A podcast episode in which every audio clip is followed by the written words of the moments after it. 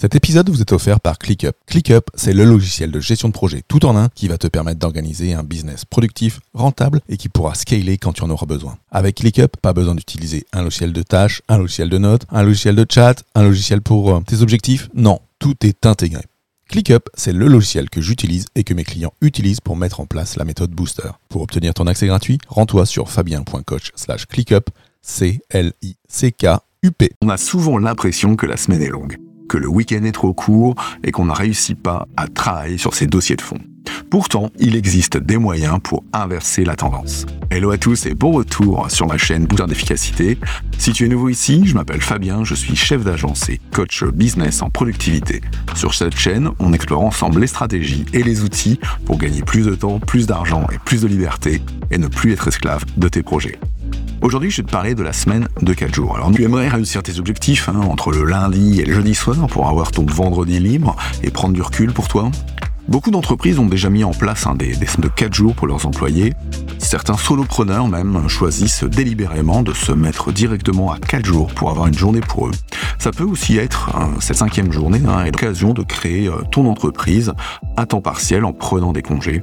Pour ma part, moi j'utilise euh, bah, les 4 premiers jours de la semaine pour mon activité de chef d'agence et le cinquième jour en cours mon activité de coach business pas forcément simple hein, à mettre en œuvre. Hein. Et il y a quelques années, hein, le temps partiel dans les entreprises rendait une image d'employés moins performants, moins engagés, alors que bien utilisé et surtout bien organisé, c'est gage de performance, d'engagement et de bonheur.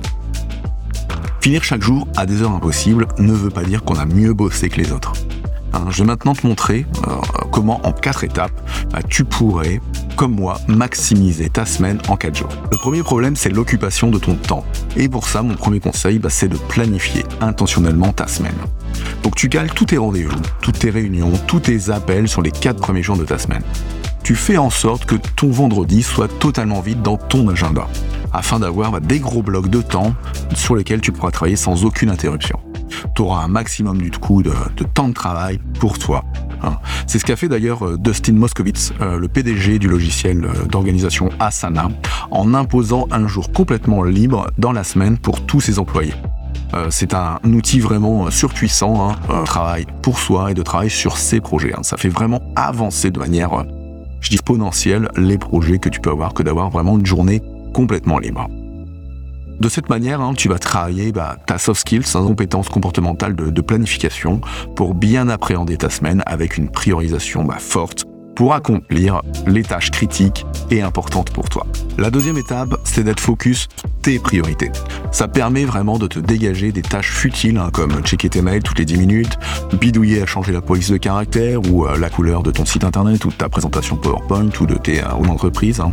Pour avoir ton vendredi libre, il faut donc prioriser ton énergie sur les bonnes choses, sur le temps utile et productif. Et c'est pour ça que chaque journée de ta semaine, il te faut définir ton projet ou ton action phare et de ne pas en déroger. La troisième étape, parmi les plus difficiles de nos jours, c'est de s'écarter des distractions.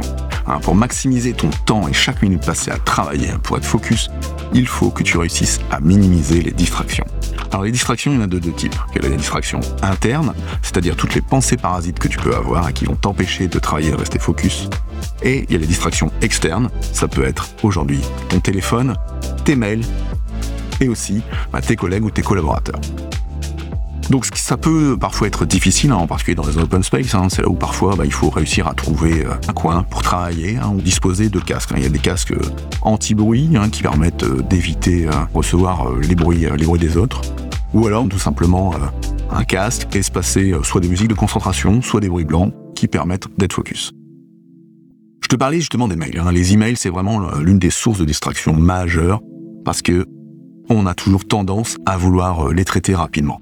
Sauf que les mails, ce sont les priorités des autres, ce ne sont pas les tiennes. Donc moi, ce que je t'encourage à faire, c'est de couper tes mails, ferme l'onglet de Gmail, ferme l'onglet de ta boîte d'entreprise et concentre-toi sur ce que tu as à faire pour toi. Et tu peux faire, alors comme, euh, certains PDG, c'est d'écrire un message d'absence ou de préciser dans euh, ta signature de mail que tu ne traites tes emails qu'une fois ou deux fois par jour en donnant, euh, l'horaire. Et ça, bah, ça permet bah, de diminuer aussi euh, ce flux de mails qui arrive. Enfin, la dernière étape, hein, celle qui apporte le plus, c'est de trouver des raccourcis. Trouver des moyens d'optimiser. Hein, d'optimiser ton temps. D'optimiser sur toutes tes actions. Donc trouver des raccourcis qui vont te permettre bah, d'être plus focalisé, de gagner du temps sans bâcler ton travail. Le but d'un raccourci, c'est pas de bâcler, c'est d'être, euh, c'est de gagner, hein, c'est d'optimiser ce que tu vas faire.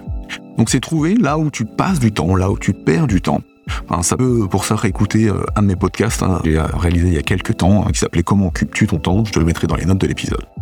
Quelques techniques en vrac bah, d'avoir des documents euh, modèles, des documents brouillons, hein, Word, Excel, PowerPoint, hein, des choses que tu, euh, que tu peux avoir euh, assez souvent à faire. D'avoir un template hein, de mail qui peut revenir, par exemple, si on te demande souvent l'adresse de ton entreprise, bah, d'avoir un modèle déjà tout fait que tu peux copier-coller, ça te fera gagner du temps. Donc, copier-coller des emails modèles, ça, quel que soit ton logiciel, Outlook, Gmail ou autre, tu peux créer des modèles de mail. tu peux automatiser, regarder toutes les petites tâches que tu peux automatiser avec des robots euh, ou avec euh, des macros. Euh, il y a le logiciel Zapier par exemple qui est super intéressant pour ça.